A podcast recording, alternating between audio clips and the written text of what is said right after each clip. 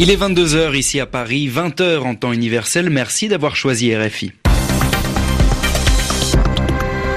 Maxime Jacquelin. Bonsoir à tous, bienvenue dans votre journal en français facile. Pour le présenter à mes côtés ce soir, Zéphirin Quadio. Bonsoir Zéphirin. Bonsoir Maxime, bonsoir à tous. À la une ce vendredi, la situation au Yémen. Les combats se poursuivent à Odeida entre les forces gouvernementales et les rebelles Houthis et les civils se retrouvent pris au piège des affrontements. Témoignage à suivre. Les États-Unis engagent leur guerre commerciale contre la Chine. De nombreux produits chinois seront taxés à 25% pour un montant de 50 milliards de dollars. Mais Pékin a répliqué immédiatement avec la même intensité. Dans ce journal, on fera également le bilan de la rencontre entre Emmanuel Macron et Giuseppe Conte. La France et l'Italie affichent leur entente parfaite sur la politique migratoire après la crise diplomatique sur l'Aquarius. Et puis le mondial de football en Russie, match nul, trois buts partout entre l'Espagne et le Portugal. Après une rencontre sublime et en dehors des stades, les supporters sont prévenus la Russie déconseille les relations sexuelles avec les visiteurs étrangers. Reportage à la fin de ce journal. Les journaux. Les journaux en français facile. En français facile. Et on commence, Maxime, euh, ce journal au Yémen, pays ravagé par trois années de guerre et la situation n'a fait que s'aggraver ces derniers jours. Les forces gouvernementales mènent actuellement une offensive contre Odeida avec le soutien de la coalition arabe emmenée par l'Arabie saoudite et les Émirats arabes unis. Odeida, c'est cette ville portuaire hautement stratégique et contrôlée par la rébellion Houthi. Ce matin, 12 soldats yéménites ont été tués lors d'une attaque menée par les rebelles. Les deux camps s'affrontent donc violemment et comme souvent, les civils sont en première ligne. Écoutez le témoignage de Manel Kaïd, une habitante d'Odaïda.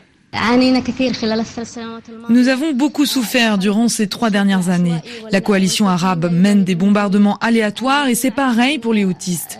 Pour eux, la vie des civils importe peu. Avec cette offensive militaire, toute notre région est en train de basculer dans la violence. Les gens ont peur, ils sont terrorisés par l'éventualité d'un assaut contre Daïda.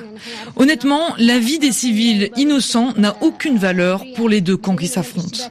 Ils se tirent dessus et ça ne leur pose aucun problème que nous, les civils, nous soyons au milieu de leurs affrontements. Les combats se déroulent actuellement près du village de Mindar, à 6 km de Daïda. C'est un petit village de 4000 habitants qui essuie les bombardements de la coalition et les tirs de mortier. La situation humanitaire y est catastrophique. Les villageois ont lancé des appels à l'aide. Ils sont encerclés et n'ont aucun moyen de quitter leur maison. Des propos recueillis par Sami Boukhelifa et aujourd'hui les forces fidèles au régime ont repris le contrôle de l'aéroport d'Odeida. Les journaux en français facile. Il est 22h03 minutes ici à Paris. Le président américain engage sa guerre commerciale contre la Chine. Donald Trump annonce des droits de douane de 25% sur environ 50 milliards de dollars d'importations chinoises. La Chine n'a pas tardé à répliquer, à répondre. Pékin annonce ce soir une riposte d'une intensité similaire. Ces taxes chinoises entreront en vigueur début juillet. Pékin appelle par ailleurs à une réponse collective contre les États-Unis. Les précisions avec Francine Quentin. À compter du 6 juillet, plus de 800 produits en provenance de Chine seront frappés de 25% de droits de douane à leur entrée aux États-Unis. Une seconde vague de 280 produits sera touchée à une date ultérieure non précisée. Toutefois, on observe que les téléphones portables et les téléviseurs chinois sont épargnés. Or, ils constituent le premier poste d'importation américaine en provenance de Chine. L'objectif affiché par le président Trump est de réduire le déficit commercial américain qui s'élève à 375 milliards de dollars. Mais la Chine a déjà annoncé la riposte et s'apprête à appliquer les mêmes mesures à ses importations américaines. Pékin souligne aussi qu'à ce jeu-là, les États-Unis comme la Chine seront tous les deux perdants. Et dans cette escalade, le président Trump ne s'arrête d'ailleurs pas là. Il menace d'ajouter une nouvelle série de produits chinois représentant 100 milliards de dollars supplémentaires à la liste des importations surtaxées si la Chine exerçait effectivement des représailles contre les produits américains et les entreprises. Francine Quentin, après avoir euh, été acquitté, c'est-à-dire innocenté par la Cour pénale internationale, Jean-Pierre Bimba est désormais Belgique. L'ancien vice-président congolais qui était poursuivi pour crimes de guerre et crimes contre l'humanité est désormais libre. Il est arrivé dans le royaume belge ce vendredi. Les Pays-Bas annoncent leur retrait de la MINUSMA, la mission de maintien de la paix au Mali. Après quatre ans sur le terrain et jusqu'à 400 soldats mobilisés en Afrique de l'Ouest, leur contribution se terminera le 1er mai 2019. Motif de ce désengagement, intensifier la contribution néerlandaise à la mission de l'OTAN en Afghanistan. En Allemagne, la famille politique conservatrice se déchire sur la politique migratoire. La CDU d'Angela Merkel et son parti frère, la CSU bavaroise, sont au bord de l'implosion concernant la politique migratoire de la chancelière. Dans ce contexte, c'est un simple tweet qui a semé la panique, un message en apparence crédible mais qui provenait en réalité d'un journal satirique. Il annonçait tout simplement la fin de la coalition entre les deux partis. Le récit à Berlin, Pascal Thibault. La bourse de Francfort décroche, le cours de l'euro accuse le coup et pour un peu, les rédactions auraient déjà commencé à préparer des soirées pour des élections anticipées. Un tweet ressemblant de près à celui d'une chaîne publique de télé et de radio a provoqué un début de panique à la mi-journée en Allemagne. Un responsable conservateur y annonçait la fin de l'alliance traditionnelle entre la CDU d'Angela Merkel et le parti frère bavarois CSU. Autant dire que la coalition au pouvoir à Berlin aurait implosé. Et ce, alors que les deux partis sont en guerre ouverte sur la politique migratoire. La CSU veut refouler les migrants souhaitant se rendre en Allemagne et déjà enregistrés dans d'autres pays européens. Angela Merkel veut trouver un accord international ou avec les pays concernés.